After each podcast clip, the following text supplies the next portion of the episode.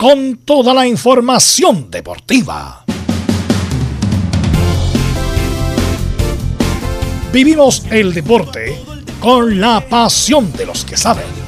Estadio en Portales ya está en el aire con toda la emoción del deporte. Comentarios: Carlos Alberto Bravo, Velos Bravo, Leonardo Mora, Camilo Vicencio, René de la Rosa y Giovanni Castiglione. Reporteros: Luis Felipe Castañeda, Nicolás Gatica, Felipe Holguín, Laurencio Valderrama. Juan Pedro Hidalgo, Rodrigo Jara, Rodrigo Vergara y Alfonso Zúñiga. Producción, Laurencio Valderrama y Nicolás Gatica. Edición, Leonardo Mora. Dirección, Carlos Alberto Bravo. Estadio en Portales es una presentación de Ahumada Comercial y Compañía Limitada. Expertos en termolaminados decorativos de alta presión.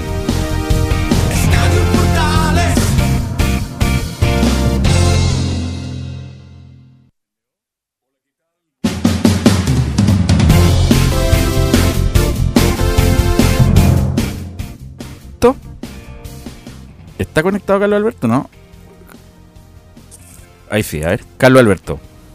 ¿Qué tal? ¿Cómo le va? ¿Me escucha bien? Sí, Perfecto, ahí estábamos. Ok, entonces. Bien, 29 del 12 del 2021. Termina la teleserie. Colo Colo llega a acuerdo con Vicente Pizarro.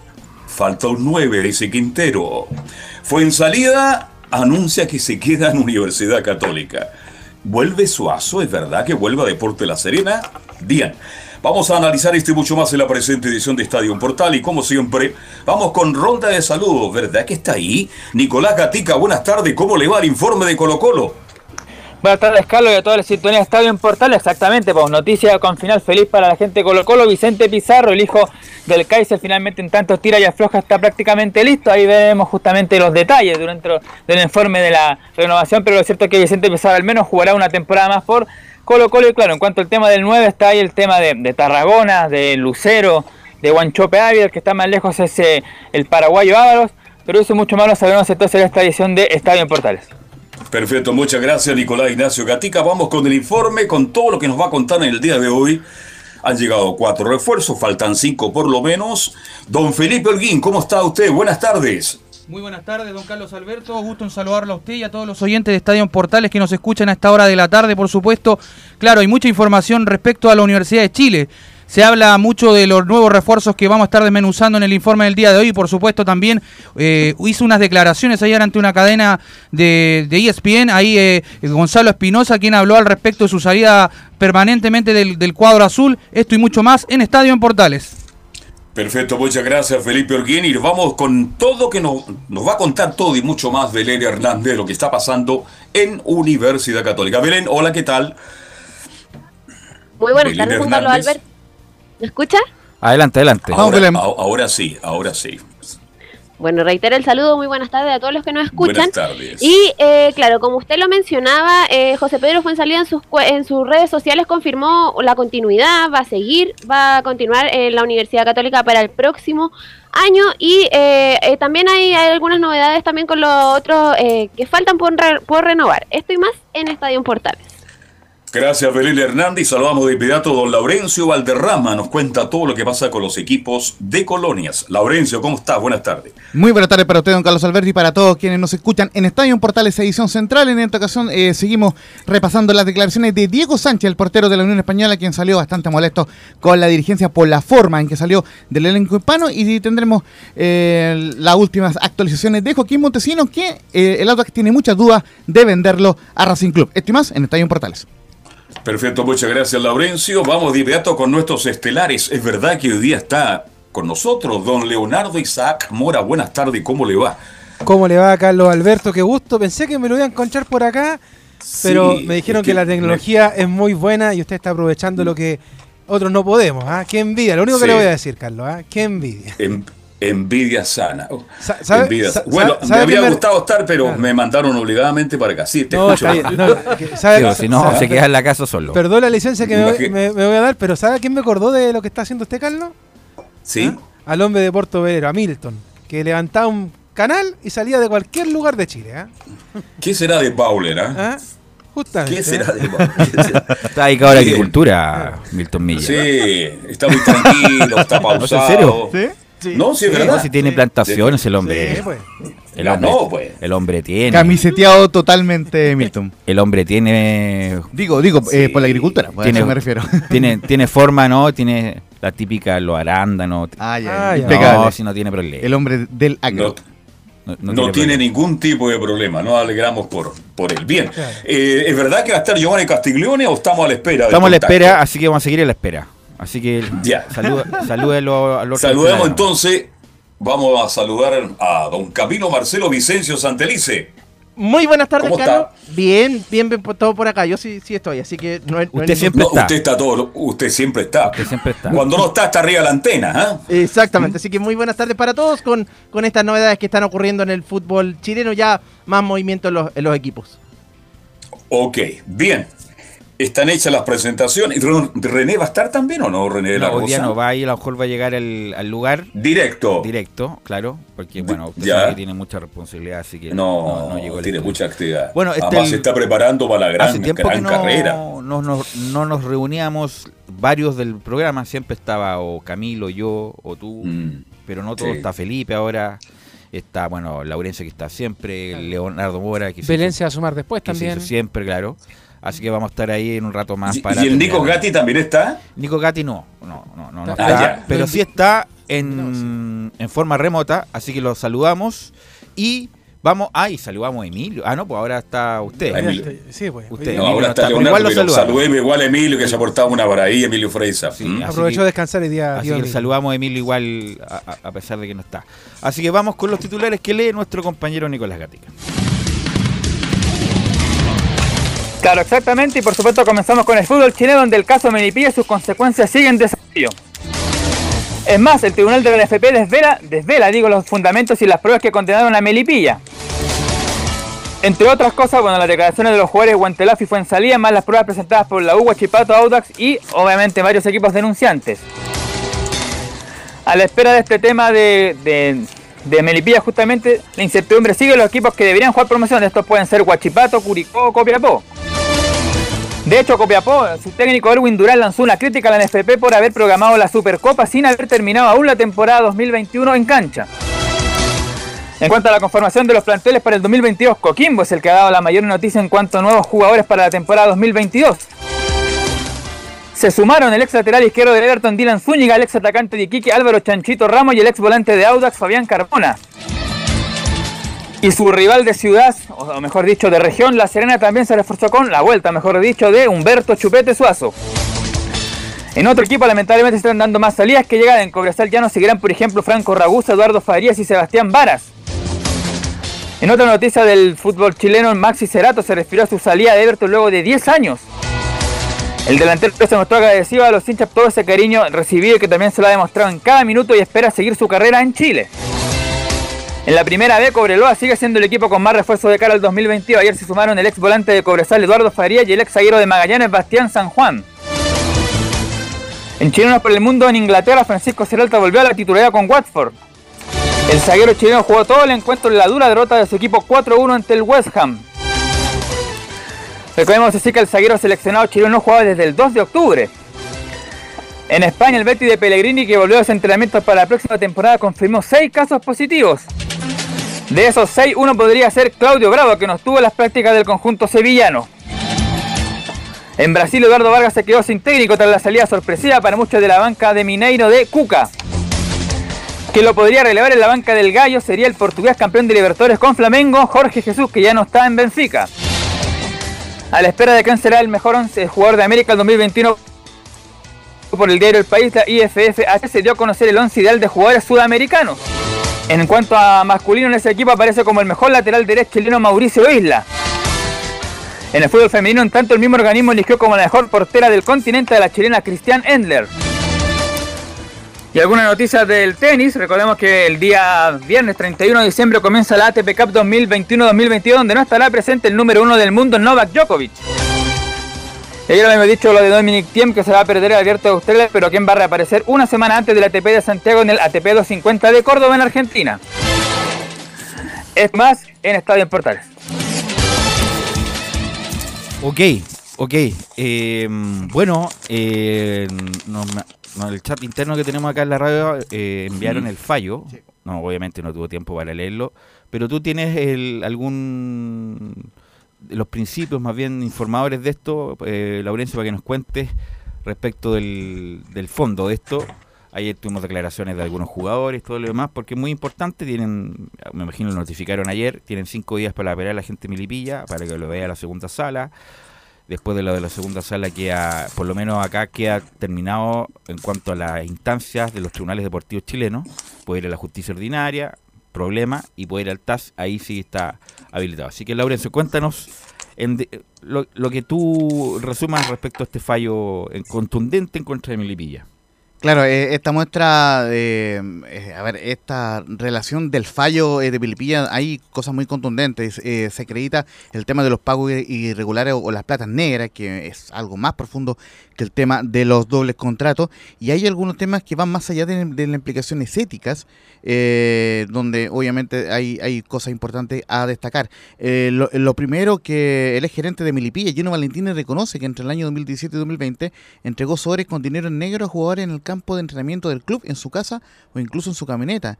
Y también algo que eh, reconoció también el jugador Ricardo Fuensalía, que incluso tenía que ir permiso a la comisaría virtual para ir a la casa de Gino Valentini. Hay, hay otros temas importantes que establecer, por ejemplo, el rol de Huachipato en este entuerto. Eh, se constata que los acereros Yauda presentan el testimonio de Ricardo Fuensalía y José Guantelaf como testigos y además el de Marcelo Peche, presidente de Huachipato entre 2014 y 2020.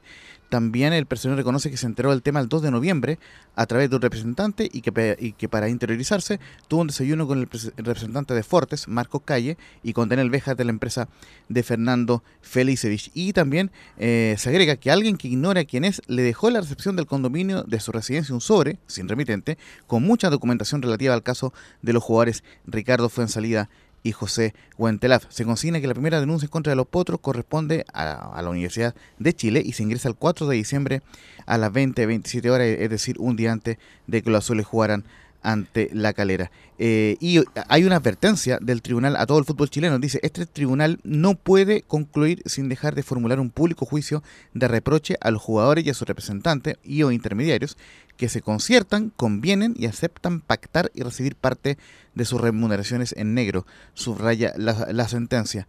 Eh, y en ese sentido, la sala advierte que, si bien es cierto que actualmente en la normativa de esta corporación solo existen gravosas y drásticas sanciones para los clubes que incurren en esta práctica, los jugadores que las aceptan y los intermediarios que las negocian e instan a los jugadores a asumirlas, tienen una importante cuota de responsabilidad en el ilícito reglamentario, más allá que a su respecto no existen eh, sanciones. Ahí es parte. Tiene, tiene razón el asunto de lo que habla Una cosa es lo que, bueno, lo que pasa es que el jugador, entre comillas, el, el como la parte vulnerable del asunto, porque si no te pagan así, no te pagan, o si no, si no, no, te pagan así, te va a otro club, o no, o a lo mejor que haces antes. Entonces, justamente por jugar o tener una remuneración, bueno, ya, no sé, Carlos, por decir Carlos Encina, como pasó en un audio. Ya, Carlos, ya deposítame, te voy a mandar la cuenta de mi, la cuenta root de mi hermana, ya eh, lo otro me lo pasáis por mano y lo otro por la cuenta de mi vecina y lo otro voy a transferencia y ahí se paga lo que corresponde. Pero tiene razón el tribunal en el sentido de que, igual que el, o sea, homologándolo, ¿ah? como el delito de receptación, tú sabes cuando vas a comprar una cuestión más barata de lo normal que está en el mercado, tú sabes que esa cuestión es robada o tiene algún origen ilícito. Y lo compré uno igual, porque bueno, ¿quién se va a enterar? Pero no se va a enterar nadie, lo compré uno igual. En este caso, bueno, desafortunadamente para, afortunadamente para la transparencia del fútbol chileno hubo esta denuncia donde bueno yo la, yo no, no vine ayer pero con lo que salió en el Mercurio ayer justamente la creación de Gino Ventri que son demoledoras demoledoras la, las declaraciones los testimonios. Y bueno y ya claro me acordaba perfecto que Gino Valentini tuvo una una tragedia con su hija, me acuerdo perfecto. mira, pues. mira, una, un, un, párrafo muy... Déjame terminar. Dale. Muchacho, deja terminar, muchacho. el problema es lo voy al tiro, Laurencio. Yo no me acordaba, claro, que ella tuvo una tragedia familiar. Además, sí. Y la, y, la contaba Carlos. La tragedia familiar que tuvo un atropello, la muchacha, la hija, incluso tuvo que ser mutilado la parte de un brazo.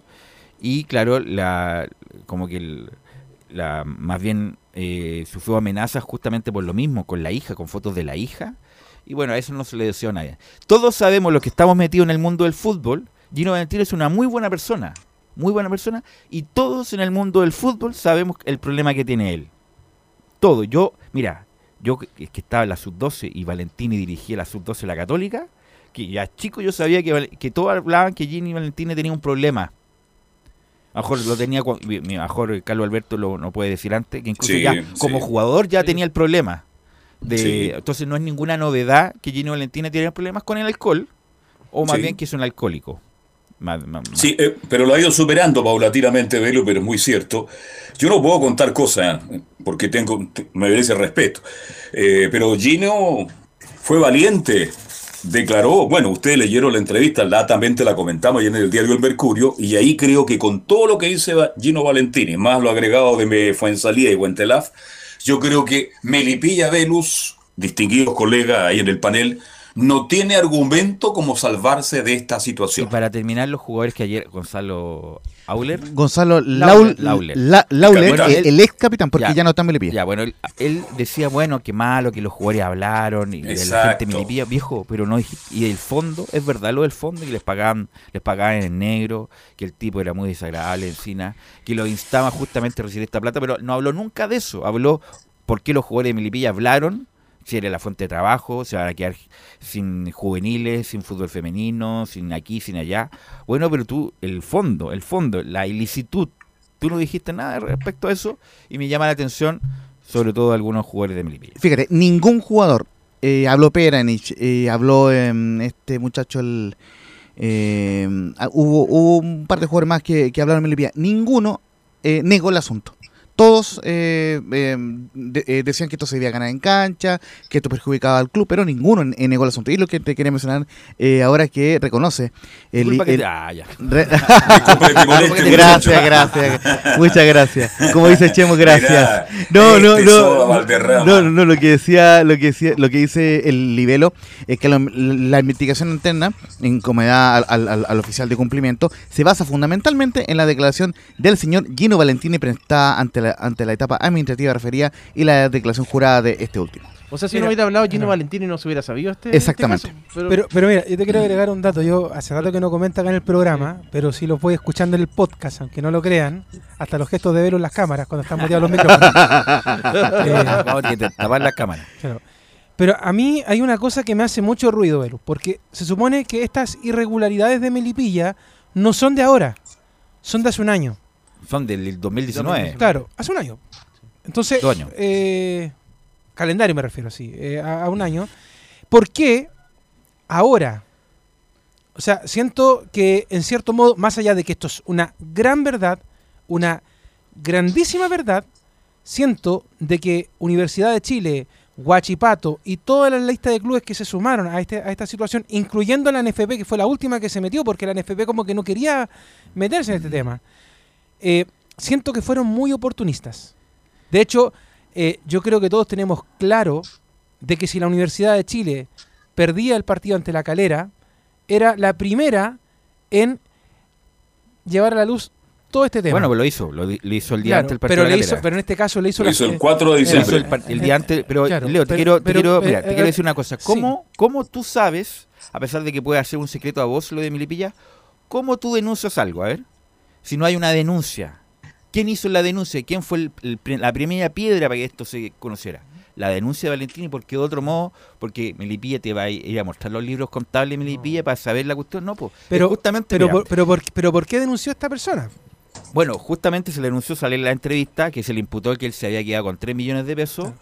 Y, el jugador le dijo, oye, te quedaste con 3 millones de pesos, y ahí como que se hartó. Ahora, yo te quiero decir una cosa. Pero, pero, dame un segundo. Encina no es de los trigos limpios. No, para nada. No, no, no. De hecho, de, hecho el, el, peor error de Melipilla aparte de la denuncia, obviamente, es que Melipilla estaba sobre aviso.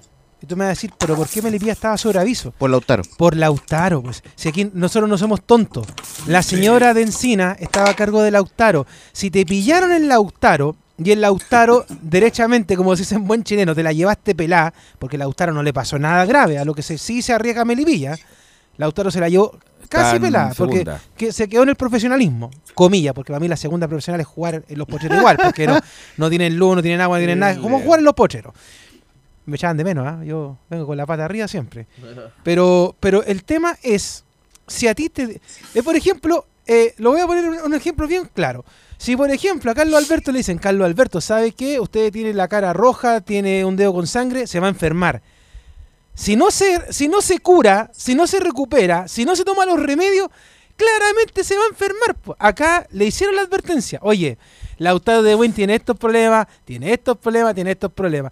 Y el resto de los dirigentes del fútbol chino que no son ni tontos ni perezosos, obviamente tuvieron todo este tiempo, desde la primera persona que pone la denuncia, para decir, oye, si tiene problemas Lautaro, ¿cómo no va a tener problemas en Melipilla? Y ahí obviamente nadie es tonto y todos son oportunistas, más allá de quién comenzó la denuncia, Belú, me parece de un oportunismo tremendo la situación de partida de Victoriano Cerda. Porque Victoriano Cerda tampoco es una persona, y, todo el mundo lo comenta, no es que lo diga yo. Es cosa de que usted empiece a buscar declaraciones de, Juan Cristóbal Guarelo, de Danilo Díaz, de los medios. Se ha caído harto de, los medios de comunicación. Pero es que eh, esto es cierto, Velus. De que Victoriano Cerda no es de los trigos limpios. No, pero mira. Entonces, cuando uno empieza a ver estos temas, ciertamente, más allá de quién sea quién, todos sabemos que la situación de Melipía es de un oportunismo tremendo, pero al mismo tiempo, de un oportunismo también podemos pasar a la oportunidad, a la oportunidad de abrir una caja de Pandora que por fin terminemos con el tema de los escritorios. Porque ¿cómo es posible de que todos los últimos años estemos hablando del escritorio, de que baja a Vallenar, de que Valdivia por acá, de que Lautaro por allá? Ahora es un equipo de primera, Melipilla. Deportes Concepción. Concepción, que de hecho fue terrible el tema de San Marco Arica. San Marco Arica que se faltas. O sea, es tremenda la situación. O sea, está bien, el tema de Melipilla es uno, pero el otro día también leía, sin embargo, la tercera al Mercurio, que la NFP decía, ya sabes qué más, esto también hay que pararlo. Y efectivamente, yo le digo con, con mucha sinceridad, si tiene que caer la U, Colo Colo, la Católica, el que sea, por abrir esta caja de Pandora que ya se abrió, hay que abrirla y cerrarla de una buena mesa. O sea, ver finalmente, porque estos días ha sido vergonzoso que los dobles contratos de área, que el doble contrato de no sé quién, que el contrato de este de acá, que el, la plata en negro por allá. Ok, sabemos que el fútbol en general en los últimos años ha estado turbio, o sea, el escándalo de la FIFA, después de la Conmebol y lo que pasó con Hadwe pero hay que cortarla. O sea, esto se tiene que ganar en cancha. O sea, si un equipo pierde, perdió y punto. O sea, no porque vaya bajado Guachipato, ahora se tiene que haber aprovechado de la oportunidad para sacar a Melipilla. Lo que pasa es que los dirigentes tienen que ver, resguardarse en todos los sentidos. Imagínate si Guachipato o la U, por ejemplo, viendo esto, teniendo la posibilidad de hacerlo y no, y no lo hicieron, ¿cómo le caerían? Como pasó con Alianza de Lima, León, Perú. Que justamente había bajado deportivamente, pero se vieron con esto, un problema parecido que pasó en Perú, y los dirigentes, no, mejor dejemos, bajemos a segunda, total, da lo mismo. Pero si tienen una carta bajo la manda, una denuncia perfectamente que lo podían hacer, lo podían sancionar, tienen que, tienen que hacer todo lo posible por resguardar patrimonialmente, económicamente, jurídicamente, de todo el club. Ahora, el problema no es de los que denunciaron. El problema es de Milipilla, que hizo las cosas mal y donde hubo una ilicitud permanente en el tiempo, ni siquiera es, eh, permanente. No es de ahora. Es de, es de varias, lo dice Valentini, lo dice Valentini. Obviamente que, y ahí estoy de acuerdo contigo, la NFP debería hacer un control, en el sentido un control digital de, la, por ejemplo, los ingresos, los contratos y todo lo demás. Pero mira, aunque tú puedas ingresar un contrato, como pasó con Melipilla, Melipilla ingresaba el contrato, decía, a Laurencio Valderrama le vamos a pagar un millón de pesos, pero en verdad le pagaban dos, porque el otro millón se lo pagaban a la hermana con la cuenta RUT entonces, la NFP es imposible que, que, trace, que tenga una trazabilidad justamente de ese monto, porque, la, porque en el contrato que sale registrado sale un millón de pesos. El punto es que obviamente tiene que haber mayor, mayor fiscalización. Este, este muchacho, el oficial de cumplimiento, la verdad, un payaso, no hizo nada, se le hicieron la denuncia y prácticamente la archivó, si no es por la por la denuncia que hacen las partes, en este caso la U y Guachipato, esto no queda nada, estoy de acuerdo, Victoriano Cerda es un aparecido del fútbol, yo lo conozco, no tiene idea de fútbol, el tipo no jugaba ni con ni, en un ascensor, y ahora prácticamente uno de los tipos más influyentes del fútbol chileno, ahí estoy, de acuerdo, Laurencio. Justamente... Aquí hay dos cosas, perdón, aquí hay dos cosas que dijo Leo que yo las quiero eh, comentar. ¿ah? Si se sabía la historia de Velu, conociendo lo, lo que había pasado con Lautaro Edwin, por favor, ahí hay que tomar de inmediato precauciones. En el fondo se cambiaron los dueños, se fueron a Melipilla. Y la otra gran interrogante, si a Gino Valentini no lo fueran acusados que se quedó con 3 millones de pesos, ¿habría hecho la denuncia? Por eso te digo, no hay manera de saberlo si es que haya una denuncia. Cuando uno y, genera o da inicio a un procedimiento es o a petición de parte o una denuncia, por ejemplo, como lo hizo Valentini. Si no, esto no se hubiera sabido no se hubiera sabido, no, no, hubiera sabido cómo. Y ahí... O sea, de todas maneras, yo creo, Velus, que más allá de que si él no hubiera hecho la denuncia, créeme que Guachipato y todos estos equipos hubieran buscado una yayita fuese como fuese. Pero, pero ese abrió el asunto. Incluso cuando empezó a dar Johnny Valentini la declaración jurada que se lee ahí, incluso a dar nombres, y ahí empieza la... pero, pero ¿sabes qué? Yo creo que más allá de todas las vueltas que nos podemos dar con el tema, porque obviamente uno ve de repente todos estos temas, sobre todo tú, por ejemplo, Belu, en, el tema más bien judicial, debería haber alguna forma en poder de poder controlar a la sociedad anónima en, en lo que hacen económicamente. O sea, eh, por ejemplo, como muchas veces se habla del famoso fair play en el, fútbol, pero la pero ver también, por, ejemplo, fuera de la legalidad, por claro, pero pero igual eh, yo creo, Velu, que en el, en el 2021, a de 2022, estamos en el mundo de los desconfiados. Entonces yo creo que es tiempo de que la NFP u otro órgano externo por fin le ponga el cascabel al gato a estos temas. A ver, porque por ejemplo, yo te pregunto, yo creo que Velo, yo creo que no se da cuenta, Melipilla, uno dice, oye, pero es Melipilla nomás, pues". entonces, eh, ¿de dónde saca plata para pagar estas cosas? ¿De dónde saca la plata para esto otro?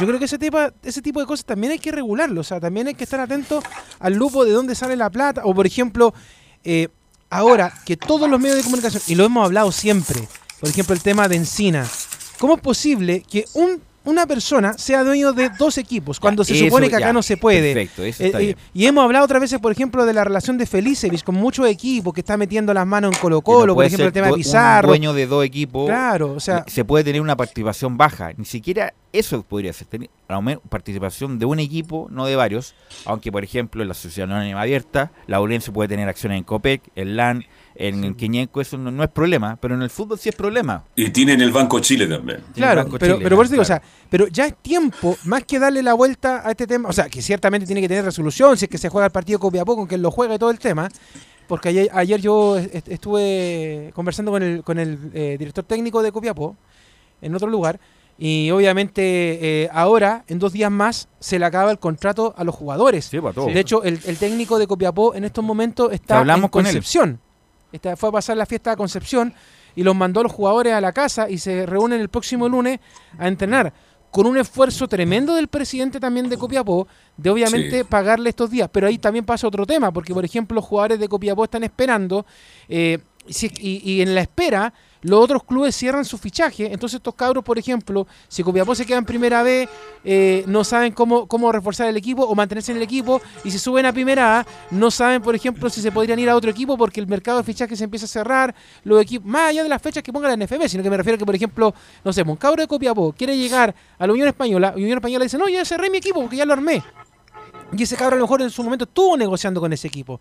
Y lamentablemente por este tema hay muchas personas que se van a quedar sin trabajo. Y agrego además a la vuelta, porque aquí más allá de lo que hablamos de Victoriano Cerda, hablemos también de los jugadores, las personas de Huachipato. Porque yo creo que Victoriano les dijo ya, están todos despedidos porque el equipo bajó. ¿Y qué pasa si el equipo no baja? Y por otro lado también está Curicó, que está esperando la promoción también. Entonces, ¿y qué pasa si Curicó no juega la promoción y si los jugadores se le empiezan a ir? Entonces yo creo que también esos temas son muy importantes, pero insisto, más allá de todo, el presidente tiene que ser Velus, Carlos Alberto Camilo, muchachos, que el próximo año y de aquí en más, ojalá, este tema no suceda. Yo a mí me gustaría escuchar a los relatores de la Portales diciendo, este equipo bajó, este equipo subió, este equipo se mantuvo en cancha No porque le pagó en negro, porque le pagó en blanco, porque recibió a la hermana, porque recibió acá. Bueno, pero y, y pongámosle el cascabel al gato, bueno, pero si por pasa eso hay que sancionar, por no, no, no, no, puede que, no, no eh, me reitero, está bien, hay que sancionar, mm. pero esto no tiene que pasar, a eso voy. Ah, bueno. No tiene que pasar, o sea, pongámosle... Sería pero, pero, lamentablemente pasa. No, pero, habría sequía, pero, que mira, yo, yo prefiero, lo mejor. mira lo que te voy a decir, yo prefiero que digan durante el año el árbitro René de la Rosa le robó el partido a la Católica con Colo Colo. No, no, no, no, no. Diga eso. No diga eso de don René, por favor. Porque no, eso, por favor, porque ni eso en broma, por favor. Porque eso es más folclórico. Me desconcentra. Eso es más folclórico que decir como por ejemplo, el año pasado, a principios del año pasado, que le decían, no, ¿cuánto le pagó Colo Colo a la U de Conce para no ganar el partido de la promoción? Esas cuestiones son, son fome, son turbias. Quedan en el folclore eso, que claro. la U de Conce la pasó la mitad de cancha, que no se puso un jugador de Colo Colo, yo prefiero, en el folclore. Claro, yo prefiero el folclore. Aunque, no. Yo prefiero el folclore a estar hablando de cuánta plata le pagaron en negro a uno u otro. Entonces, esa es la situación. Y ojalá también junto con lo mismo veamos el tema de los representantes, que yo sigo diciendo al final de este año, que siguen siendo un cáncer porque siguen manejando las cosas de manera muy triste. O sea, ¿cómo es posible que un jugador como el de Colo Colo, a Vicente, lo tengan hasta las cuerdas hasta estos días? En el tema de Colo Colo. Bueno, pero, pero hay un error de Colo Colo también. Pero ese tiene que ver con el ida y vuelta del. del pero, también tiene que ver con el representante. O sea, el representante hizo magia para que eh, Junior Fernández, por ejemplo, llegara a ser un pero por eso te digo, tiene que ver con el ida y vuelta de los representantes y los clubes, que a veces los clubes tampoco quieren. ¿Sabes qué le pasa? Que da la impresión, y, sigue, y sigue dando la impresión de que los representantes mandan más que los clubes. Quiero preguntarle a, a, disculpa, a Laurencio, ya, una cosa el fallo contra Milipilla, tiene que ver en la segunda sala, pero ¿dice algo el fallo respecto o no dice nada respecto? De cómo queda el fútbol chileno, si esto produce el descenso de Milipilla, el descenso de Wander, qué pasa con Guachipato o no dice nada respecto a eso. A ver, eh, dice que se resuelve, se acoge las denuncias los aspectos eh, expuestos en el cuerpo de sentencia. O eso lo resuelve el directorio con el fallo en mano. No, lo resuelve el directorio. ¿Y por qué? Porque Melipilla desde hoy, desde hoy, miércoles 29, tiene cinco días hábiles, es decir, hasta el próximo 5 de enero tiene la posibilidad de eh, apelar al fallo y eh, lo que por lo menos hemos podido reportear es que al final será desafiliado el cuadro eh, de Melipilla, por lo cual eh, Guachipato estaría jugando el partido eh, de promoción. Pero eso es algo que tiene que definirlo la NFP, en, este caso, y no, el tribunal, digamos. ahí la segunda sala podría cambiar el fallo. Podría cambiar el fallo, exactamente. y, un poco a lo que puede absolverlo o puede cambiar un el, contenido del mismo. Aunque, con Lautaro de pues. exactamente. Aunque lo que quería comentar recién, eh, bueno, que, em, que no han estado, digamos, ustedes la semana, es básicamente un párrafo del último comunicado eh, que dio Melipilla, porque eh, Melipilla, tal como se ha manejado, no se ha manejado bien en, en, en estos últimos meses, no ha dado comunicado en respuesta a lo que eh, publicó la NFP esta mañana. Eh, así que leeremos brevemente lo que se refiere a Guachipato. Dice, además, y muy, por el contrario de las opiniones infundadas que se han vertido en, distintos medios de prensa, de que afirme la sanción de expulsión, que no compartimos, eh, por cierto, en ningún caso significa que la, tabla de primera división se, adecuará y en consecuencia la intención de Guachipato de permanecer en dicha categoría no tiene fundamento jurídico, toda vez que las bases del campeonato son claras al respecto. Y después Melipilla aclara que se mantiene el fallo, recurrirá al TAS, como lo hizo San Marco, que ojo, San Marco está trabajando con los mismos abogados que estuvieron con Alianza Lima, así que será se, viene un tinglado eh, eh, en, enero muy grande. Ok, bueno, lamentablemente esto es lo más latoso hablar del fútbol escritorio, como se dice. Tal cual. Eh, pero bueno, ya, como dices tú, tienen tiempo para apelar después, bueno, va a conocer la segunda. y, por último, además de lo fome de hablar de este tema del fútbol escritorio, es que si esto se sigue dilatando, también se dilata el inicio del torneo del año que viene. Exactamente. Y lo que reclamaba Erwin Durán en otro, en otro programa era básicamente que, como diantre, eh, habían programado la Supercopa, que es el primer partido de la temporada 2022, si no se había resuelto este, tema. Eh, en verdad, eh, Aunque la Supercopa no, no afecta en nada. No afecta en nada. Yo creo que una, por una cuestión ya está bien. Entiendo la, lo de Durán, pero no afecta en nada el desarrollo ni para arriba ni para abajo. Es quien, quien el supercampeón entre la Copa Chile y el campeonato local. Lo más tremendo es que además de este tema eh, judicial que tiene la NFP y todo este entuerto, también está el tema entre Turner y la gente de la NFP por el tema de, la, de los partidos que no se transmitieron. Y yo, perdón que lo diga, pero es que hay que ser muy hay que estar muy mal para darse cuenta que esos partidos no se pudieron jugar por temas muy lógicos, pero aún así los tipos están pidiendo plata por algo que no se podía hacer. O sea, a los 2019. Claro, pues si se llegó el estallido social, se suspenden los partidos, que, o sea, señores de Turner, ¿qué se puede hacer? ¿Por qué, le vamos a inventar, oiga? En todo caso, Leo, muy breve para, ir cerrando, ese, eso va en respuesta al reclamo de la NFP que Turner o, o Sports no transmitió todos los partidos de la primera vez que estaba comprometido por contrato, que eran en rigor ocho partidos y no cuatro como los que transmitió, pero TNT eh, eh, argumentó que, era una gradualidad lo que estaba haciendo para finalmente poder transmitir todos los partidos de la primera vez. Finalmente me parece que van a llegar eh, a un buen acuerdo. tú, van a que haber una señal permanente. ¿ah? los abogados los abogados tienen una frase que es muy buena, que dice, es mejor un, buen acuerdo. Buen acuerdo. Es, mejor un, buena, un, mal, mal acuerdo que un buen juicio. Exactamente, eso. Así que... Eso fue mi parte, muchachos. Así que, bueno. Muchas gracias, muchachos. ¿ah? Bueno, vamos a la pausa, muchachos y vamos a hablar un poco de fútbol, vamos a hablar de la U, hablar de Colo Colo, de Católica, todo eso a la vuelta de la pausa.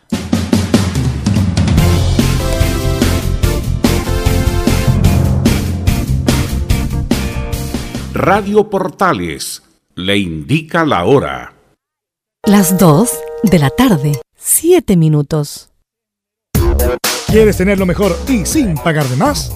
Las mejores series de televisión, los mejores eventos deportivos, equipo transportable, películas y series 24/7. Transforma tu TV a Smart TV. Llama al 973-718989. Twitter arroba panchops. Visita www.radiosport.cl, el sitio web de la Deportiva de Chile. Programas noticias, entrevistas y reportajes, podcast, radio online y mucho más. Todo lo que pasa en todos los deportes lo encuentras en www.radiosport.cl. La Deportiva de Chile en Internet. Porque lo bueno puede ser aún mejor. Prepárate a conocer la evolución de la Primera de Chile. Bienvenido a Portales Digital. Ingresa ya a www.radioportales.cl y descubre nuestra señal en vivo en audio y video, además del tradicional 1180M. Mantente al día con las últimas informaciones de Chile y el mundo e interactúa con nosotros a través de nuestras redes sociales en Facebook, Twitter e Instagram. Recuerda www.radioportales.cl la nueva multiplataforma de la Primera de Chile ahora es aún mejor. Termolaminados de León. Tecnología alemana de última generación. Casa Matriz Avenida La Serena 776 Recoleta. Bono 22 622 5676. Termolaminados de León. Desde todo Chile. Desde todo Chile. Y para todo Chile. Y para todo Chile. Portales Digital está en todas partes. www.radioportales.cl Entre Marco Grande y Marco Chico, media vuelta y vuelta completa. Escuchas Estadio en Portales en su edición central. La primera de Chile, uniendo al país de norte a sur.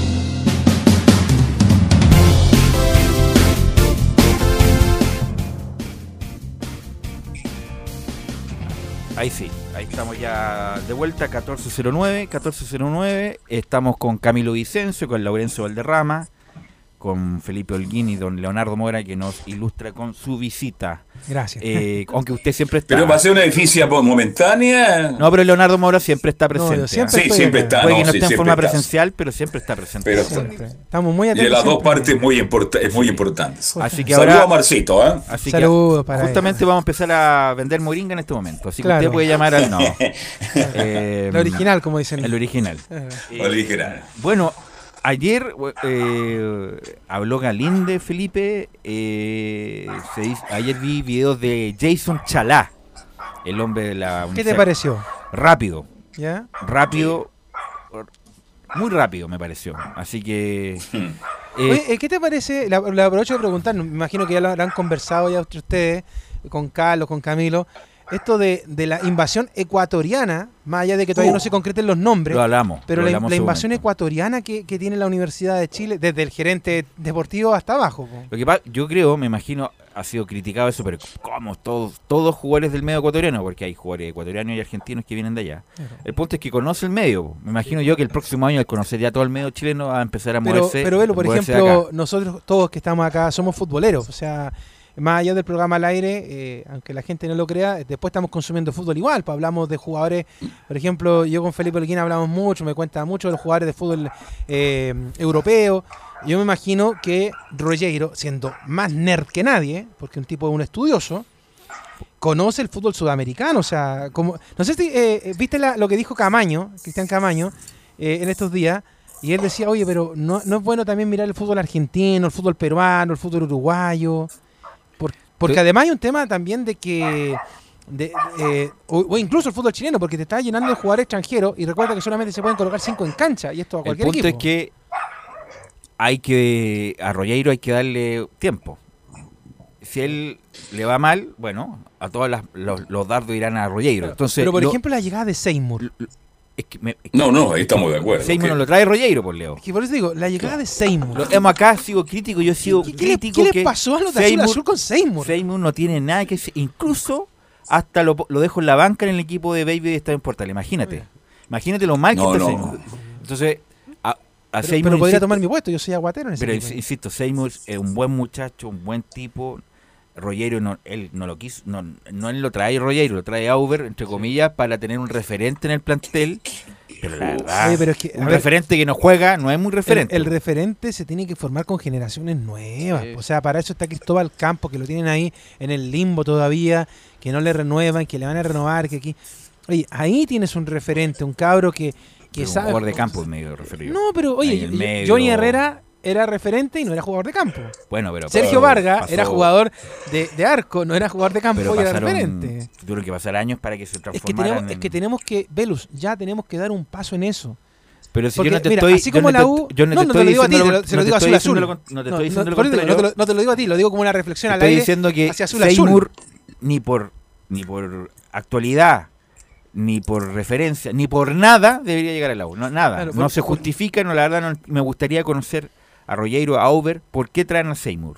El resto pueden ser apuesta, tipo Chalá, rápido, Jason Vargas, buen jugador, e incluso puede explotar en la U.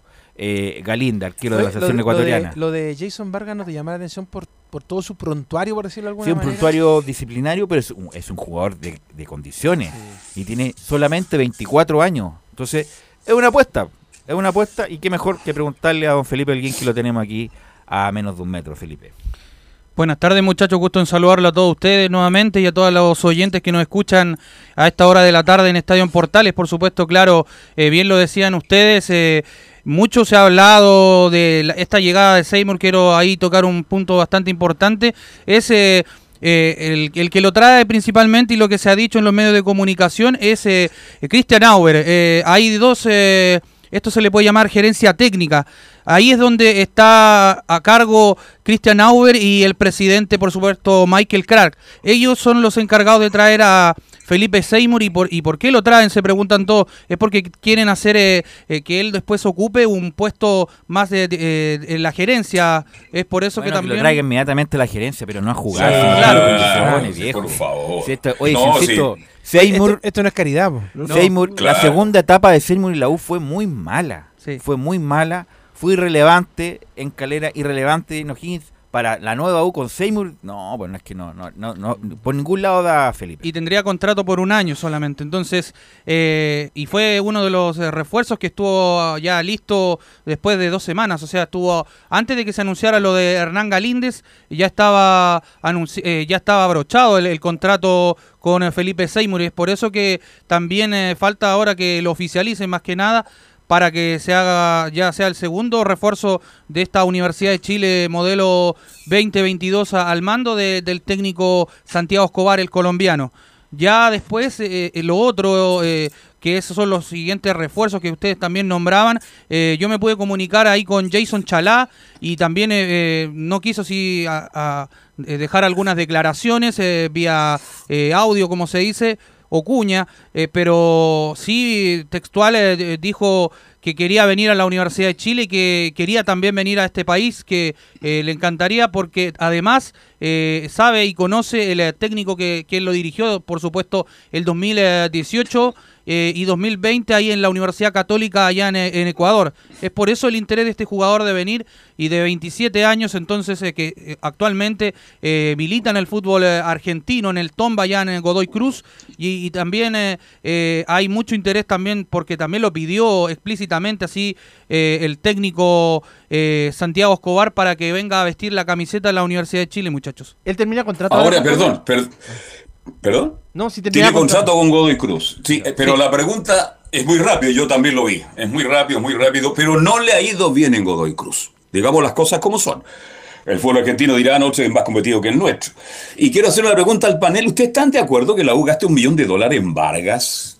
El 50 por 24 años que no eh, precio más barato no hay, po. Yo creo que sí. le puede sacar no, le puede sacar provecho después si, tiene, resulta Tiene 24 años recién, lo que pasa ojalá, es que ojalá este programa quede grabado, ojalá otra vez los dirigentes de la U que se han equivocado los últimos 5 años en forma increíble no se vuelvan a equivocar, porque yo creo que es mucha plata. Lo que pasa es que para tú traerlo no tienen préstamo no era. La, toda, la totalidad del pase tampoco era. Entonces era la mitad, por un millón de dólares, un jugador que es joven.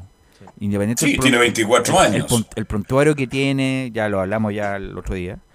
Sí. se fue muy joven a Estudiantes de La Plata, después se fue a Canadá.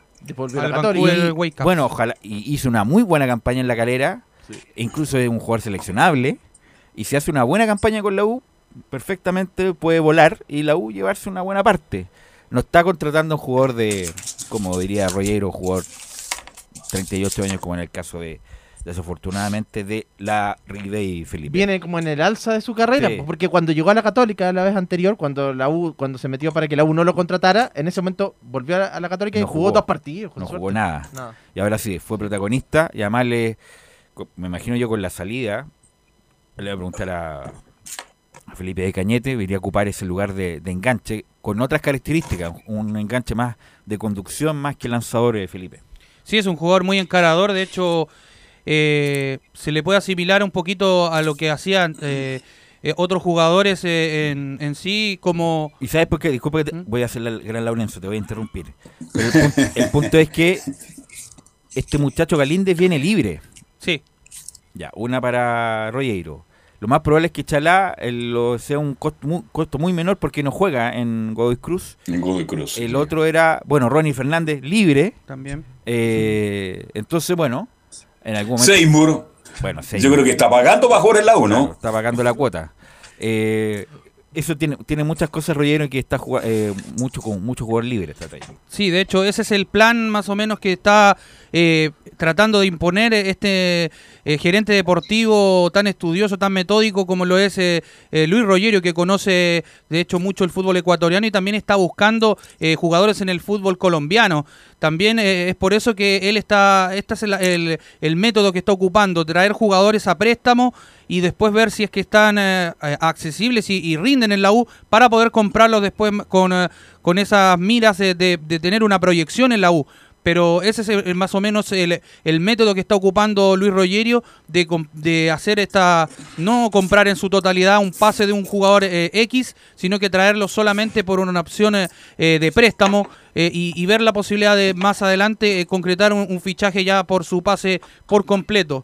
De hecho, lo otro que les iba a comentar es también el que falta también en esta lista de los que ya nombramos a Ronnie Fernández, Jason Vargas, eh, Felipe Seymour y Hernán eh, Galíndez eh, y Jason Chalá, que ya estaría listo. faltaría Josema Carrasco, José María. Falta centrales. Sí, ese sería uno de los también que vendría en calidad libre también, porque viene de Independiente del Valle. Es, el, bueno, el pase le pertenece sí a, al cuadro de Bolivia, al Blooming, y, es por eso que llegaría a la Universidad de Chile. Eso sería por un lado el tema de los refuerzos Velus. Sí, faltan centrales y el lateral izquierdo. Usted me dice que, claro, que estaba el, hombre de Racing. Eh, otro, bueno, Galani, ¿qué pasa con Galani? Galani está listo también. pero no, no, lo han anunciado tampoco. no eh, Es que la política comunicacional de Azul Azul es terrible. terrible. Pero póngalo con. Me, imagino que Galinde.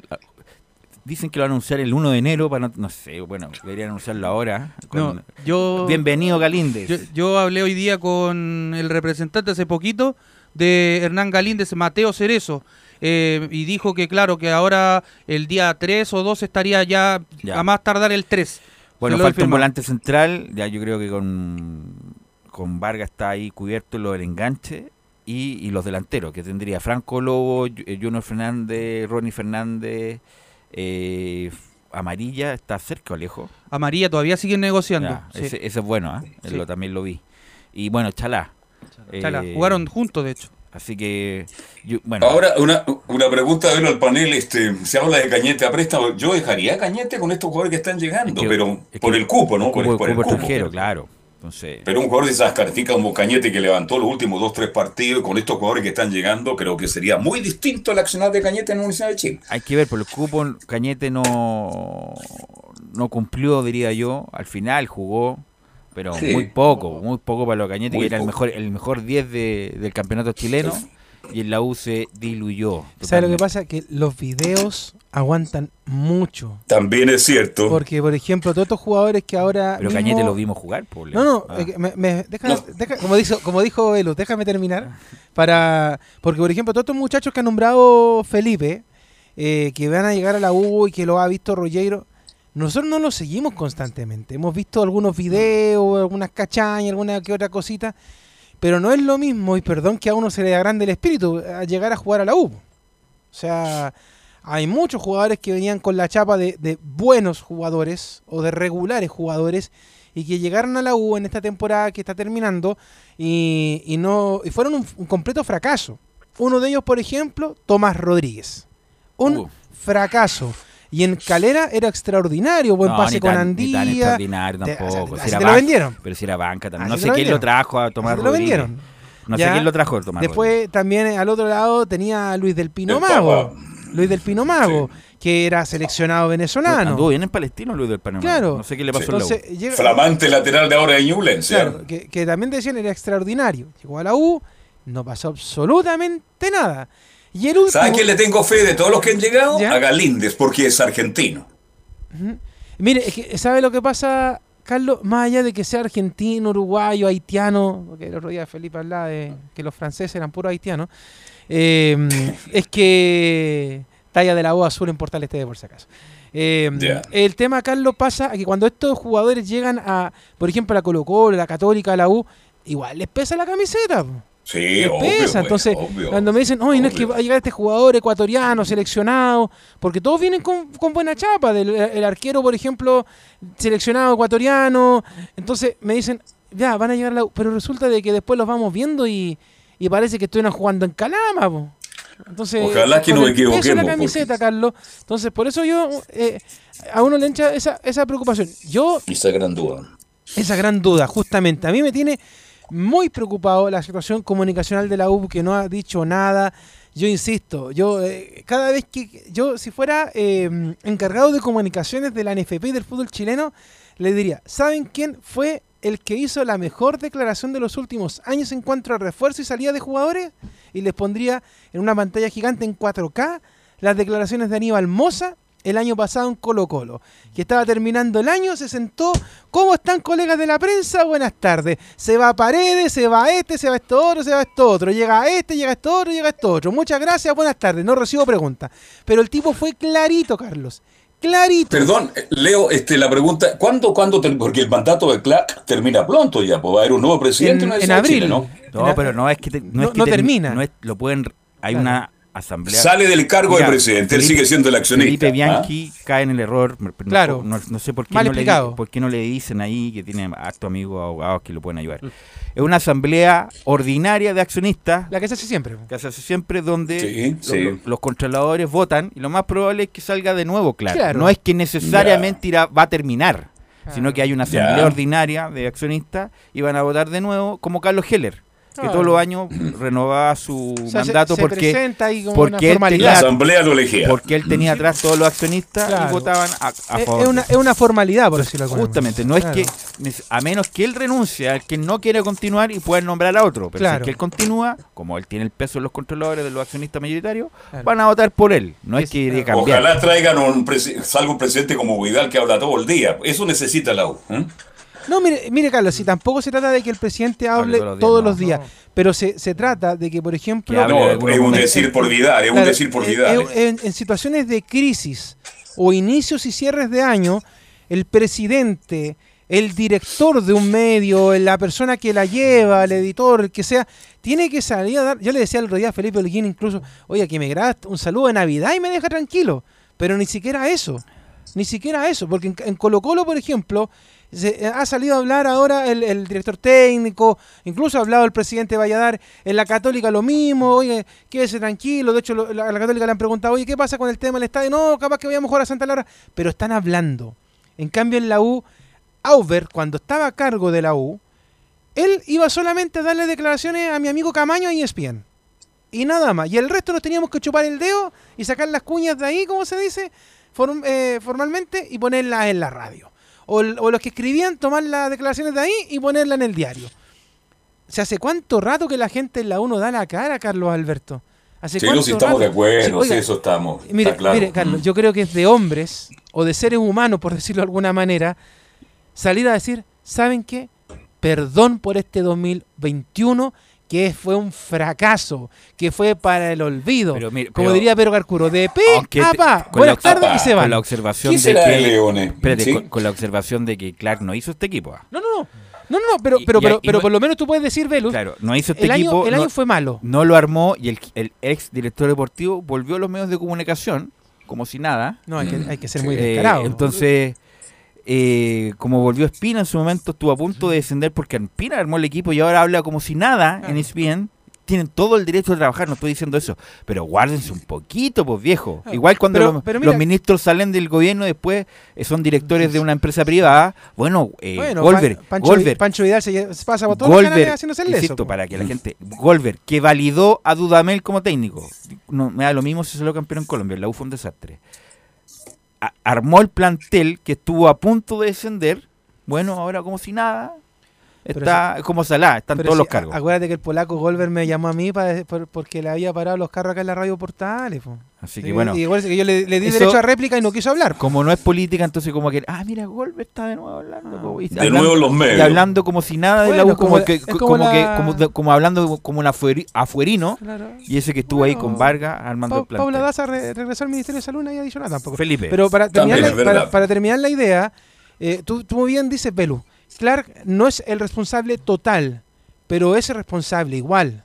Porque él, él puede, incluso... Cuando, es el presidente responsable de eso. Porque, porque además, incluso uno, uno puede ser inteligente de lo, porque uno puede decir, mira, sabes que yo no fui responsable del condorazo de la U 2021. Y agregarle el pero, el famoso a los Nicolás Gatica. Pero espero que ahora que yo estoy a cargo, el 2022 sea bueno para la gente de la U. Buenas tardes. Y se va. Pero no ha dicho absolutamente nada Felipe Alguín. Sí, bien, ya para retomar un poquito el, tema respecto de la U. Ayer habló uno que también, eh, también salió mal de la Universidad de Chile, eh, dijo bastantes cosas interesantes en este medio de comunicación, en ESPN. Y bueno, eh, Gonzalo Espinosa, pasemos a revisar donde dice, a nosotros nos dejaron solos y habla sobre que conversó con el gerente deportivo Luis Rogerio.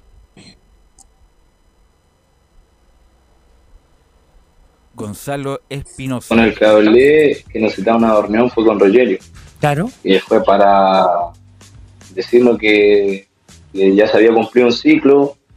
Y listo, claro, yo lo acepté porque es gente nueva. Eh, le dije así, tal cual, le dije que le desea lo mejor.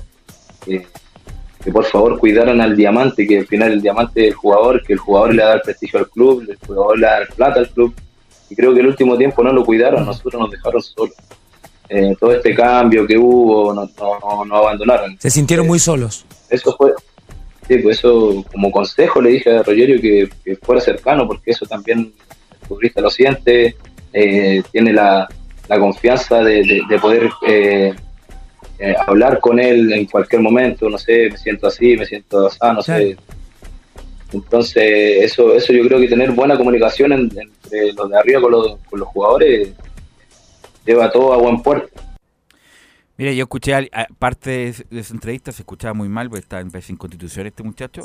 Sí. Y, pero ninguna autocrítica de su juego. está bien. Pues la forma, siempre son las formas importantes, decirte, muchacho, no va a contar contigo, te agradezco todos estos años, en algún momento te iríamos a pasar una camiseta, un homenaje, todo lo que quieras. Pero ninguna autocrítica de los últimos dos años de Gonzalo Espinosa que fueron muy malos, muy malos. Y, y no la verdad no tenía que chistar Camilo respecto de su continuidad porque la verdad era, era como bien, bien dicho, cumplió un ciclo, pero no hubo ninguna autocrítica respecto a su juego. Tuvo un periodo muy bueno que fue el 2014, cuando ahí después, cuando vuelve, que sale campeón en ese periodo, después vuelve y claro, fue parte de los últimos, tuvo en, el, en ese proceso el descenso del 2019 y también en el 2000 justamente en el 2021 y ahora fue y, y, claro y ahora jugó de esos dos años jugó un partido bueno que fue el 2000 que fue el contra la Católica. Carlos. Sí, bueno, este, claro, cuando no hay autocrítica, yo partiría por ser Espinosa, a quien yo critique permanentemente porque cometió muchos errores, pero es por algo que la U trae un nuevo gerente técnico, es por algo que se van 7, 10 jugadores de la U porque jugaron mal. El equipo no anduvo, más allá que esté el presidente palmoteando. Yo sé que a los futbolistas les gusta el palmoteo. Jugaste bien, hoy qué buena pared, tranquilo, saliste, pero la próxima semana hay una.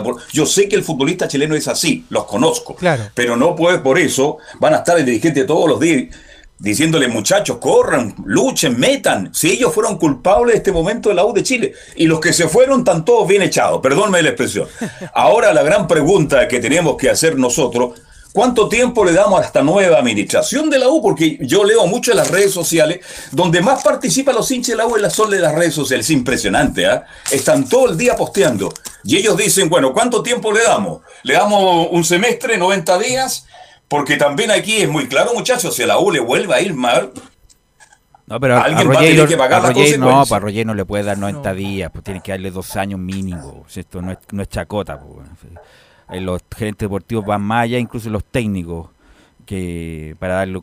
Bueno, el ejemplo más claro es el Tate Asiste, que el primer campeonato se lo hubieran cortado. Imagínate, Católica no hubiera tenido el éxito que hubiera tenido. Algo ¿Y más cuánto tiempo tuvo la cuerda floja Bulco en esa época? Por eso lo aguantaron. Por, eso lo aguantaron, por lo aguantaron. Pero lo aguantaron por, por una por una, una cosa fortuita. Por, eso, pero estuvo dos años. Que lo va a aguantar de nuevo que Pero no, no 90 días, pues no 90 días. es un decir, pues viejo, es un decir. Dos Léete las redes sociales, los hinchas ahí lo que dicen bueno, los días. Si, usted va con el ritmo de los hinchas está muy mal. Pues la, la cuestión es dos años mínimo para por lo menos eh, eh, tener un, trabajo decente. ¿Algo más, Felipe, para terminar? Sí, para cerrar ya un día, una efeméride. Un día como hoy, se, la UN se proclama eh, campeones del Clausura 2011, donde ganó por 3 a 0 ahí a Cobreloa. Me acuerdo un golazo, destacarlo. Me acuerdo que estaba en el estadio, se la puso de picotón ahí a Eduardo Vargas, a Nico Perich.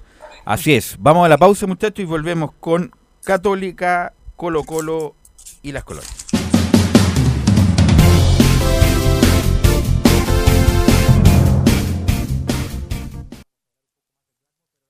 Radio Portales le indica la hora.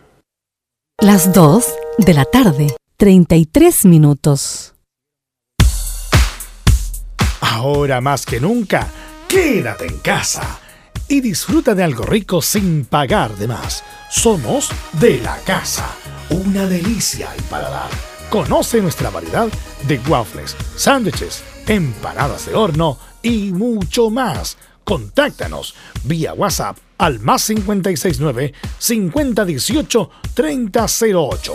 Atendemos todas las tarjetas de crédito y red compra. Infórmate más en nuestras redes sociales, en Instagram y Facebook. Recuerda, somos de la casa, una delicia al paladar. Durante esta emergencia sanitaria, realicemos actividades junto a nuestros niños, niñas y adolescentes. Intentemos solucionar los problemas con diálogo y conversando sobre las emociones que surgen estos días. Que ellos confíen en sus padres o adultos cuidadores puede evitar el consumo de alcohol y otras drogas. Si necesitas ayuda, ingresa a senda.gov.cl o llama al 1412. Senda, Ministerio del Interior, Gobierno de Chile. Visita www.radiosport.cl, el sitio web de la Deportiva de Chile. Programas, noticias, entrevistas y reportajes, podcast, radio online y mucho más. Todo lo que pasa en todos los deportes lo encuentras en www.radiosport.cl. La Deportiva de Chile en Internet. Comercial IAC y Compañía Limitada. La mejor calidad mundial en laminados decorativos. Comercial IAC y Compañía Limitada es Pertec en Chile. San Ignacio 1010. Santa Rosa 1779, Avenida Mata 446 y Portugal 501. Comercial IAC y Compañía Limitada es Pertec en Chile.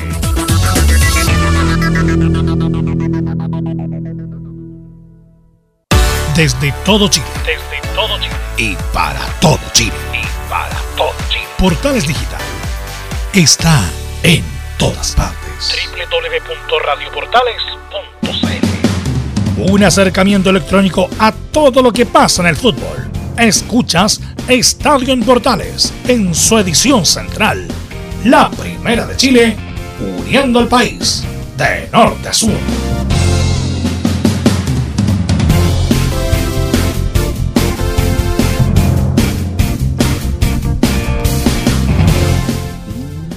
Ya estamos de vuelta ya, 14 con 37 y ahí vamos con Colo Colo. Hay novedades y quiero el detalle de las novedades. ¿Cuál fue el acuerdo? Me imagino porque se pedía Nicolás Gatica 2 millones de dólares para la cláusula de salida.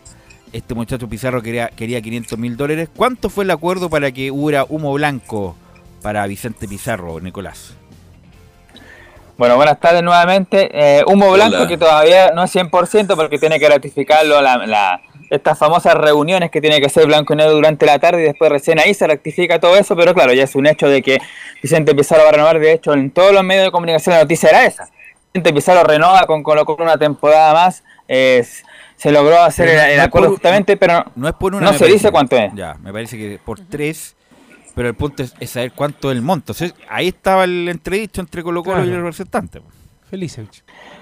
Claro, él quería 800 mil dólares Felicevich, 2 millones quería gente de Colo Colo. La semana pasada el presidente del Mundo le dijo que eh, Blanco y Negro ya había hecho el esfuerzo justamente para, para unar criterios y que justamente esa cláusula fuera más cercana a lo que pedía el representante, por lo tanto, y dijo la semana pasada, de hecho, el mismo Valladares, ahora, un poco tirándole la pelota al representante, dijo, ahora ellos son los que tienen que hacer el esfuerzo, así que, pero de parte de Colo Colo ya estaba definido que, justamente la, la, la, Pizarro. La pregunta que uno se hace, Nico, inmediatamente con todo este tema, porque lo hablábamos en el bloque anterior, eh, esto de, de, lo de Fernando Felice y compañía.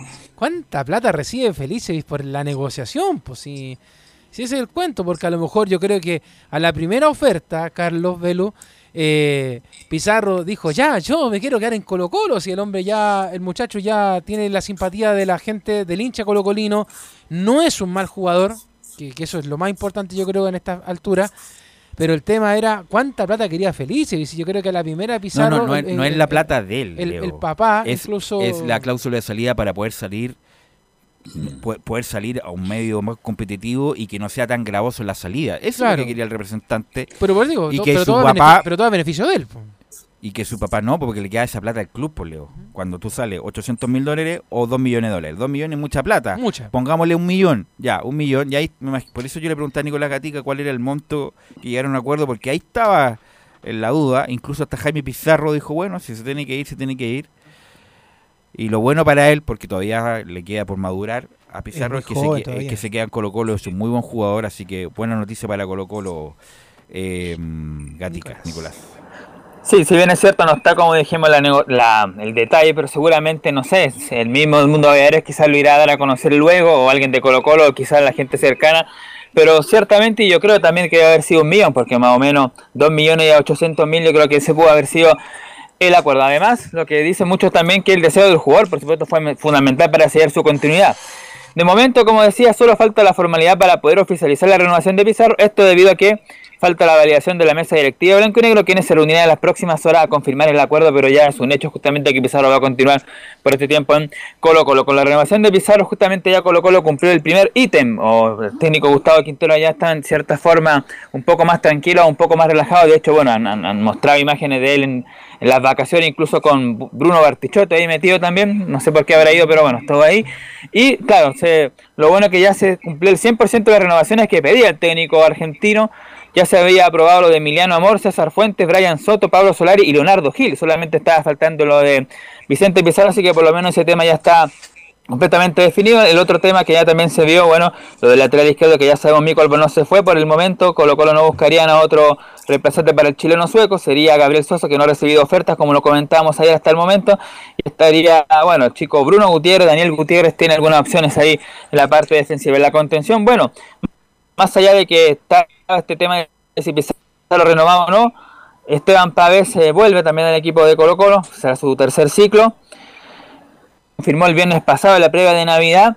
Tiene tantas ganas de debutar o redebutar por el equipo colocolino que adelantó su, vuelta de vacaciones. Él iba a volver recién el 3 de enero del próximo año, pero el propio publicó que ya ayer ya estaba, ya justamente en Chile, justamente para realizarse los exámenes médicos, eh, firmar por Colo Colo ya de forma formal justamente, y no antes, no después, sino que ya el 3 de enero, cuando vuelva a Colo Colo el próximo lunes, ya de inmediato ir de lleno con el resto del plantel hasta el Estadio Monumental y luego de esta gira que va a cumplir en, Argentina. Pero falta el 9.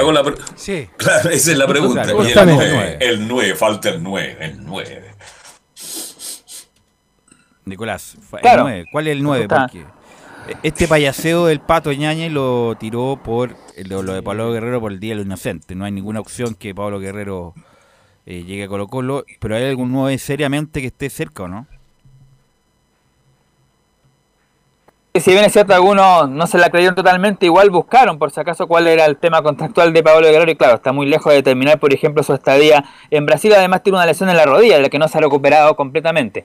Pero dejando fuera eso, claro, la novedad, como decíamos en titulares, que ya Gabriel Ávalo no pasa a ser la primera opción, sino que pasaría a ser la tercera o la cuarta opción incluso, la, el orden de, para el técnico Gustavo Quintero es Juan Manuel Lucero, eh, Guanchope Ávila, Tarragona, el delantero argentino que está en Vélez Arfield, y después vendría recién Gabriel Ábalos, el seleccionado paraguayo. Dicen que, claro, el que está más cerca es Lucero, pero Tarragona es un poco el que está más fácil de negociar porque él queda libre ahora el 31 de, de diciembre. De hecho, él dicho que hay negociación y que espera que terminen en buen puerto.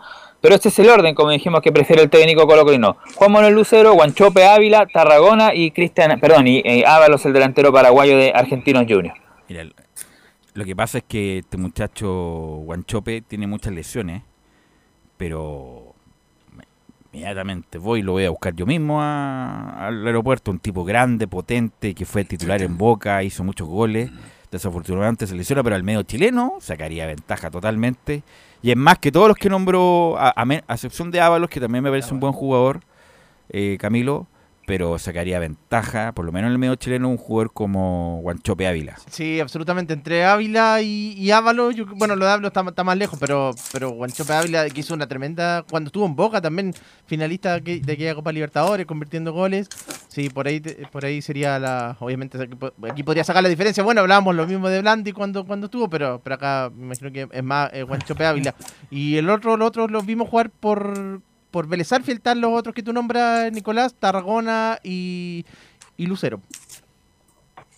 Claro, de hecho Juan, Juan Manuel Lucero no, tiene buen recuerdo para los hinchas de la Católica, le hizo el gol en los descuentos con Vélez Arfield cuando lo dejó eliminado en la Copa Sudamericana cuando estaban igualando en el global y justamente viene ese gol de Juan Manuel Lucero, quizás por ahí lo, estaban viendo para amargarle a, la Católica o a otros equipos, pero claro, como decimos las opciones más cercanas son Lucero, Tarragona, Guanchope y después Ávalo estaría un poquito más lejos. Lo que hay que decir entonces que, claro, ya tiene que ser Colo Colo oficial, lo de Vicente Pizarro, también hacerlo oficial el retorno de Estampavés. Bueno, también lo de Zavala, porque como dijimos ya está en Chile, pero ahora tiene que hacerse los exámenes médicos. Entonces ya de confirmarse todo eso, estaría solamente faltando el 9, como decíamos. La idea para Quinteros es que el 9 y todo el plantel esté listo para el día 3 de enero, pero se ve difícil, sobre todo lo del 9. Yo creo que los demás ya están más que saldados, pero solamente el 9 sería más complicado que llegar ese día 3 de enero y lo más probable es que, claro, se confirme durante la próxima semana y cuando Colo Colo ya esté en Argentina haciendo este cuadrangular amistoso, seguramente va a llegar directo allá al país vecino, justamente ya sea Lucero, Tarragona, Ávila o, el que se elija ahí por parte de Blanco y Negro. Ojalá que, Colo Colo eh, deje esto zanjado en estos dos días. Sería extraordinario que la gente de Colo Colo pasara un año nuevo tranquilo, así como lo hicieron para la Navidad, porque justamente en la previa de la Navidad ya estaban dándole regalos a los hinchas del cacique. Sería bueno porque principalmente, como lo decía Belu, es el tema del 9. Ese es el tema, yo creo que prioridad en este momento en Colo Colo, ya el resto de las piezas... Yo creo que en el 9 estaría, Claro, el resto de las mm. piezas está armado Colo Colo. De hecho, el mediocampo de Colo Colo está funcionando muy bien. con, el lateral izquierdo podría ser un reemplazante para Suazo. Pero tampoco es tan, no, es tan urgente. Pero, para, estar, no es tan urgente, pero para estar, ya, estar completo, ya un lateral izquierdo Suazo y el 9. Y con ese Colo Colo yo creo que compite en Copa Libertadores. Pero, pero por ahora yo, yo creo que la prioridad de, de la gente de Colo Colo es el 9. Es el 9. Darle ya eh, corte final a ese tema, porque aparte, como bien dice Nico, se viene el cuadrangular, entonces la idea ojalá es ver a ese 9 jugando en el cuadrangular para que también tenga ritmo de juego y llegar bien a la, a la Supercopa y después al resto del torneo chileno. Para cerrar el tema de, de, Colo Colo, decir que otra teleserie que todavía tenía alguna lista, la que tiene que ver justamente con un delantero como Esteban Paredes, ya es un hecho que el número 7, el delantero de goleador histórico, eh, va a renovar por una temporada más en Coquimbo Unido, así que lo más seguro ahí que ya esté su última temporada justamente en el norte, Esteban Paredes, así que ya también Colo Colo con ahora, después de todo lo que ha pedido de rodilla que quiero volver a Colo Colo. Fue un error de Paredes, se tiene que temblar su carrera en Coquimbo y se acabó. Ahora, yo creo que el 9, de todos los nombres que usted han dado, sería Guanchope. ¿eh? ¿Sabe por qué? Me estoy acordando de Prato. ¿Se acuerdan cuando vino Prato a jugar por Católica? se lo lleva todo en el hombro. Increíble la fuerza y la potencia que tiene este Guanchope. Ojalá sea el 9 de Colo Colo, definitivamente, porque creo que eso es lo que le falta. Colo Colo tiene dos punteros, tiene jugadores por fuera muy buenos, rápidos, que buscan el área, tiran centro y le aparece. Además que Guanchope Velo, no sé, Ustedes también lo han visto, técnicamente es muy bueno, ¿va? No, es, no, es tan bueno, la verdad. Lo, lo, bueno de él es la potencia, que juega bien de espalda, que te mete el cuerpo o sea, técnicamente tampoco es mm, torpe. No es malo. No es torpe, pero no es Latan o no es Gustavo Canales, por decir algo. No, no, no. Pero, pero es un buen jugador para el medio chileno. Perfecta. No, yo lo Colo Colo ahí se anotaría un, poloto con Colo Colo Nicolás Gatica. Así que eso entonces los temas que hay en el equipo de Colo Colo. Vamos a ver si de aquí a la tarde se, se oficializa lo de Pizarro, lo de Esteban Pavés, lo de Zaval y también que está esto del, futuro 9 que va a reemplazar justamente a, a esta gente para la temporada 2022, entendiendo que claro, Cristian Santos, Parragués y Morales están buscando de todas maneras que ojalá salgan a préstamo o si no en el caso de Morales, ojalá ser vendido. Eso es lo que quieren en Colo Colo. Ok, gracias Nicolás, nos escuchamos mañana. Y vamos con Católica, porque un, un tipo, un estandarte va a continuar un año más, eh, Belén. Muy buenas tardes, Velus, y a todos los que nos escuchan hasta ahora. Claro, como bien lo decíamos, eh, eh, José Pedro fue en salida hace, bueno, hace un, más un par de horas eh, en su cuenta oficial de Instagram. Compartió una publicación junto con una foto eh, donde, bueno, voy a repasar más o menos lo que, lo que escribió José Pedro fue en salida para, en resumen, decir que iba a continuar en, en la Universidad Católica, eh, eh, comienza diciendo, desde chico siempre soñé con vestir la camiseta de la UC y jugar un partido oficial representando estos colores.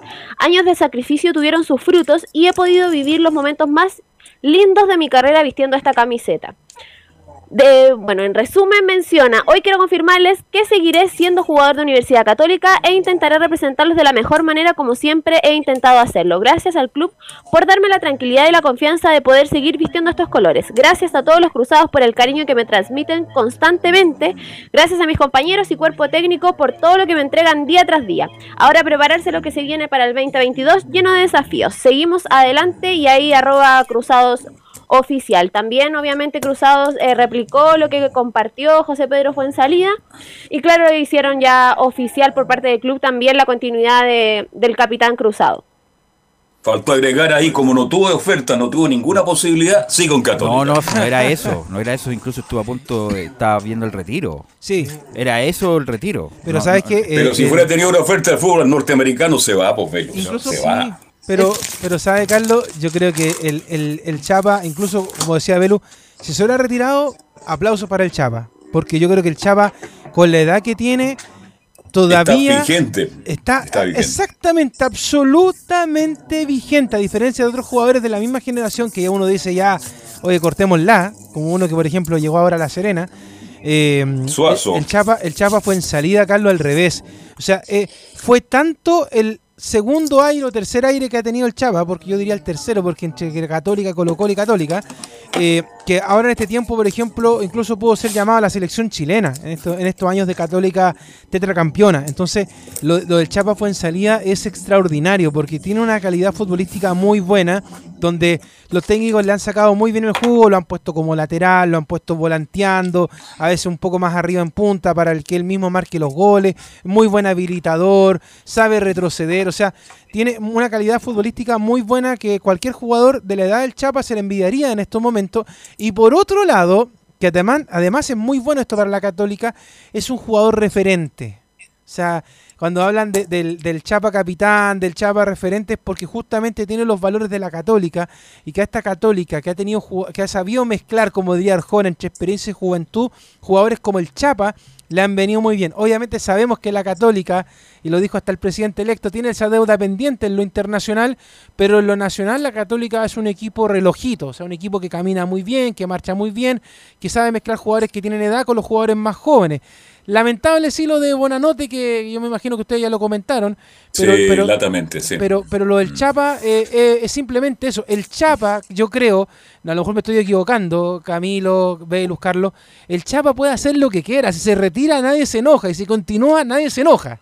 Es de las dos maneras que el Chapa es muy bueno, es que la tiene una cláusula de renovación automática. Por lo tanto, van a seguir las mismas condiciones, me imagino yo. Y él estaba, porque el Chapa es especial, eh, era eso el retiro. Más que el tener otra oferta, no, era si tenía ganas de continuar.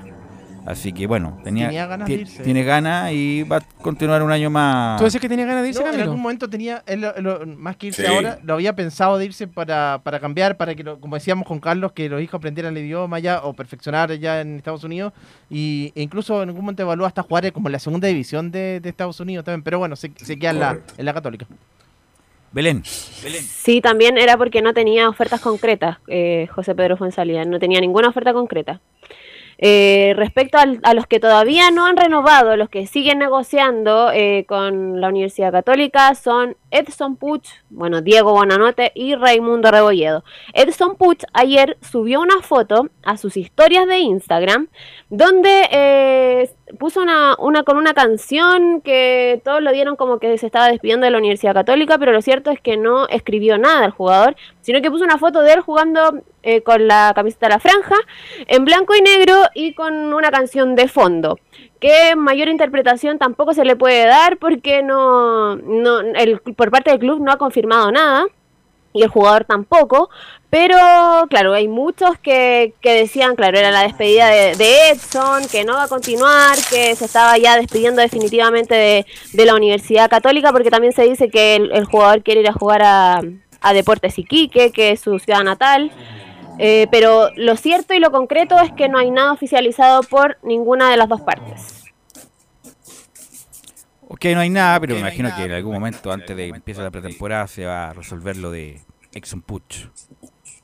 Que desafortunadamente pasó más lesionado que en la cancha, Camilo. Sobre todo el último año, el, yo creo que lo, lo, mejor fue el 2019, ahí cuando viene, cuando estaba con Quintero, después algo el 2020, y ahora este último año sí tuvo mucho, mucho tiempo lesionado Puch.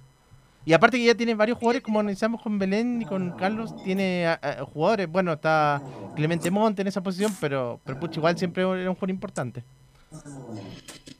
Otro que, que, bueno, que ya lo hemos hablado prácticamente toda la semana, que es Diego Bonanote, que él está, eh, bueno, está en Argentina, está en Buenos Aires, eh, y todavía no, no, se ha oficializado nada. Ayer comentábamos con don Carlos el tema de que se había, había, salido en un sitio por ahí que le habían ofrecido 20 millones mensuales para que se quedara Diego Bonanote.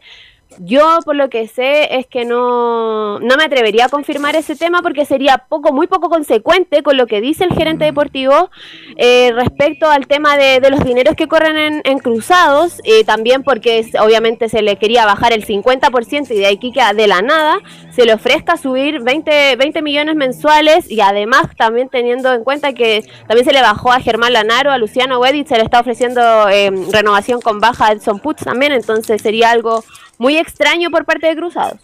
Mira, más está la información, el rumor, eh, Belén, este muchacho Merlo, que es como el, el tipo que sabe la movida de los clubes de Sudamérica, eh, que Jorge Wisterman está muy muy cerca de llevarse buena note, porque le está ofreciendo muy muy muy buen dinero.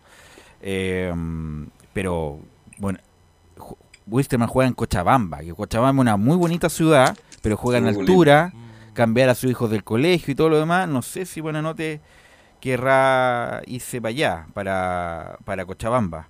Eh, así que Everton es una buena opción si es que, bueno, obviamente hay un acuerdo económico, Belén.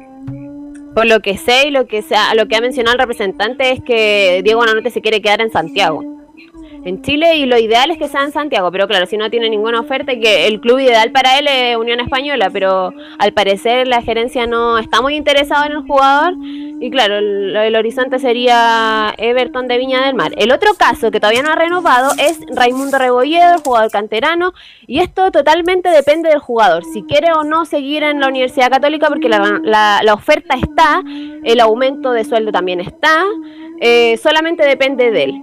Todavía no, no ha habido confirmación oficial ni por parte de él ni por parte de Cruzado. Se espera que ya dentro de estos días, obviamente, porque la pretemporada comienza este lunes, como ya en todos los equipos.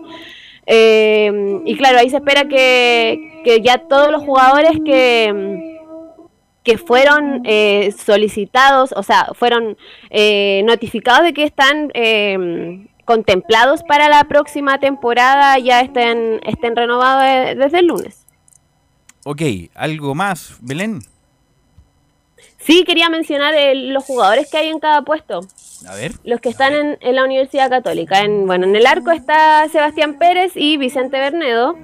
Por el lado derecho está. Eh, Disculpa, Belén, Católica va a tener que buscar un segundo arquero, porque Bernedo no, no da. Con todo respeto, hizo una buena Copa Chile, pero tiene que buscar un segundo arquero Católica. Sí, Sí, por el, bueno, en el lado derecho está solamente José Pedro Fuensalida, que es el confirmado, porque Catuto ya lo mencionábamos.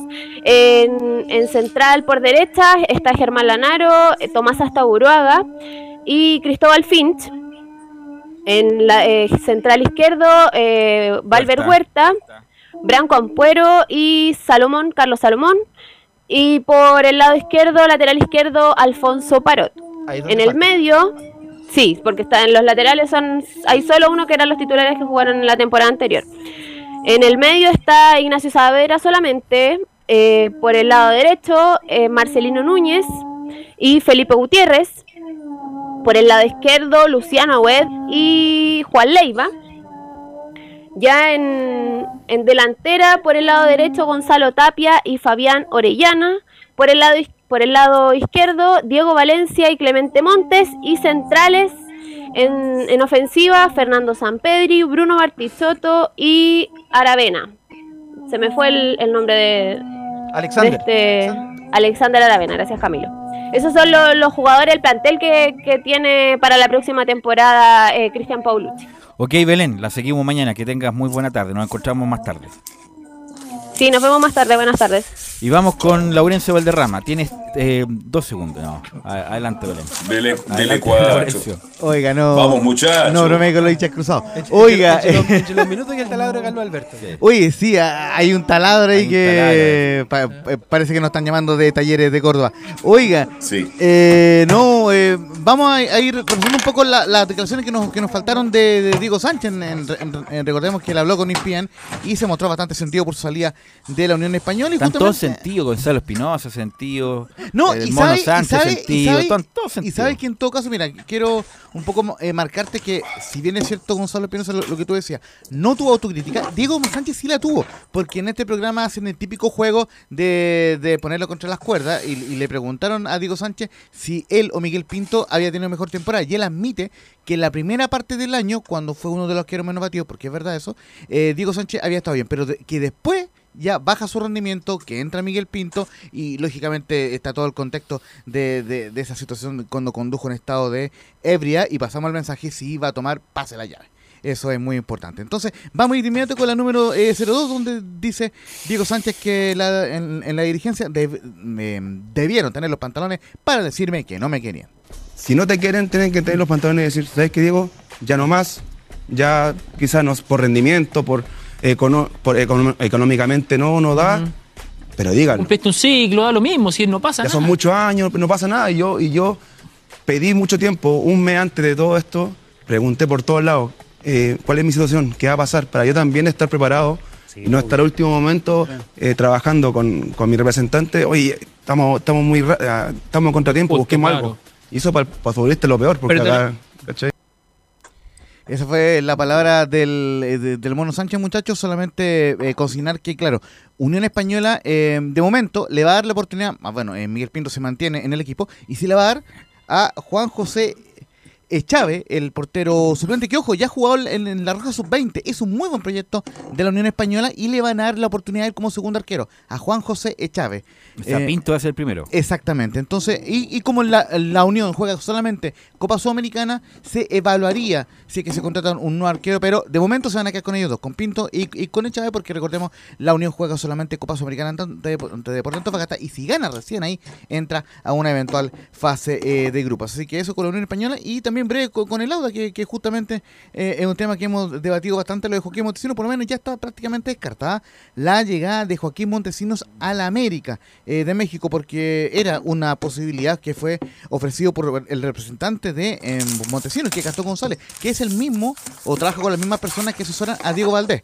Por eso es que eh, hubo una conversación con él, pero finalmente no va a, llegar al, al, al América y existe y se mantendría la posibilidad del Cruz Azul. Pero la más concreta es la del cuadro de, el, del Racing Club de Avianea y salió una afirmación del diario Ole, damos el crédito donde em, la oferta eh, habría sido bastante menor, un billón trescientos mil dólares por la mitad del pase. ¿Y cuál es el tema de Lauda? Que estaría siendo pagada en tres cuotas. Entonces, obviamente... ¿Qué dije yo? No hay que ir a Argentina, no hay que ir, no pagan, incluso... me, me, estaba riendo porque San Lorenzo está pidiendo precio por Daniel González. Acaba de quedar libre Franco y Santo porque no le pagan. Y acaban, por dos pesos acaban de contratar a Pedro Trogo como técnico. San Lorenzo está en una crisis muy, muy importante. Así que a San Lorenzo ni a Racing, aunque Racing es más, es más solvente que San Lorenzo, no vayan a esos equipos porque no pagan. Aunque lo que dice el diario Olé es que lo habría pedido eh, personalmente Fernando Cago, eh, tal como a Edwin Cardona. Pero si no te pagan.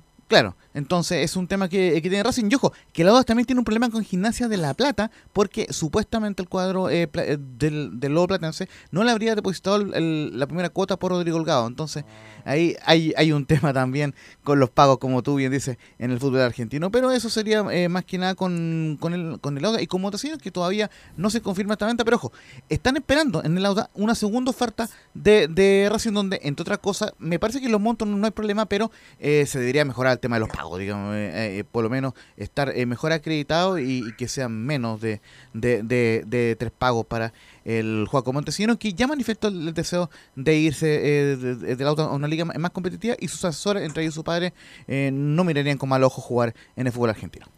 Oye, ¿cuándo llega Costa Palestino? ¿Cuándo llega Costa el técnico? El 3 de enero, así que eh, ahí... Eh, que hacerse amigo nuevamente. Estaremos muy atentos en la conferencia. Se le fue el Rita. Justo Edita y Laurencio. Yo ojo que ahí hay un tema con, por el que no hemos hablado, y, con esto cierro, no hemos hablado mucho del tema de los refuerzos del Auda. De momento que, que no hay ninguno confirmado, solamente hay renovados, como, como Quitán Suárez y varios más, que el mismo Gustavo Costa lo va a avisar a, los nuevos jugadores. Entonces, él lógicamente eh, requiere estar ese, ser presentado. Esto no obsta de, que haya y de, que tenga em, algunos avances vía remota, pero eh, lo que se espera es que Gustavo Costa ya esté en Santiago el día 3 de enero para que ya eh, pueda delinear el plantel del año 2022, que recordemos es 5 OPA, entonces lógicamente hay un poco más de margen. Ok, gracias Laurencio. Fuerte abrazo, gracias. La seguimos mañana. Gracias Leonardo Muera por la puesta en el aire yo me aprovecho de despedir eh, del año 2021 porque usted sabe que yo soy ave de paso nomás por acá al aire, como dijo Carlos Alberto, pero por interno siempre estamos atentos Un búho, a, toda la, la, jugada. Así que a toda la gente del equipo de deportes que, tengan estos buenos dos días que van quedando del año 2021. El día viernes, como siempre, van a estar con el resumen del año. Ahí, de hecho, Laurencio ya ha estado trabajando con, como maquinita con el equipo para hacer el resumen en los viernes musicales donde cada viernes sigue, sigue matando más gente de pelo no, al aire. No, hace, Rato no, hace rato que no. Llegó Giovanni Castiglione por si acaso Carlos Alberto. Estoy ¿eh? poniendo artistas jóvenes. Sí. ¿Eh? Para, que, lo salude por acá, Giovanni. Llegó, para saludar. Está por ahí, Giovanni. Sí, pues. ¿cómo está, don Carlos? Siempre gato saludar. Lo que es su vida técnico nacional. ¿Cómo anda? ¿Bien? Sí, tendría pensado llegar antes, pero me agarró un taco por ahí, entonces no pude llegar. Me imagino. Bueno, es terrible andar en Santiago en automóvil. Pero, ya le dije, Carlos, usted puede seguir haciendo la gran Milton ahí mirando la playa, aproveche. Sí, sí, sí. Usted puede, pues. Ojalá, ojalá fuera así. Bueno, por lo menos tenemos eh, buen aire. Eh, sí, y acá Santiago está nubladito, está bien fresquito, ¿ah? Un, un, respiro, un respiro a los días calurosos que hemos tenido. Así que un abrazo. Que lo pasen bien, ¿ah? Que lo pasen bien, ¿ah? Eso. Bueno, a Leo no lo vamos a ver siempre y lo, bueno, obviamente. no, Leo. El programa continúa el 24 de enero. Bueno, el viernes damos las coordenadas. Justamente. Gracias, muchachos. Gracias, Leo, por la puesta en el aire. Nos encontramos mañana en otra edición de Estadio en Portal.